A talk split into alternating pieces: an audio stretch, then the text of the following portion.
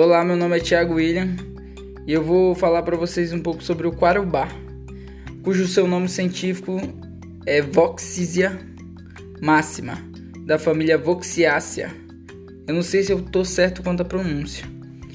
Suas características gerais se dão por ter cerne de tonalidade rosa pardacento a castanho rosado, pouco distinto do albuno.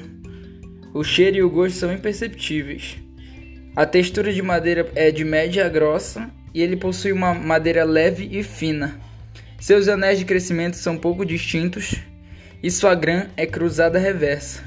Suas principais utilizações se dão por ser uma madeira de fácil trabalhabilidade. Colagem e aplicação de tintas não são problemas, assim como seu polimento. Ele é utilizado principalmente em construções civis para acabamento de forro, marcenaria em geral, embarcações e chapas.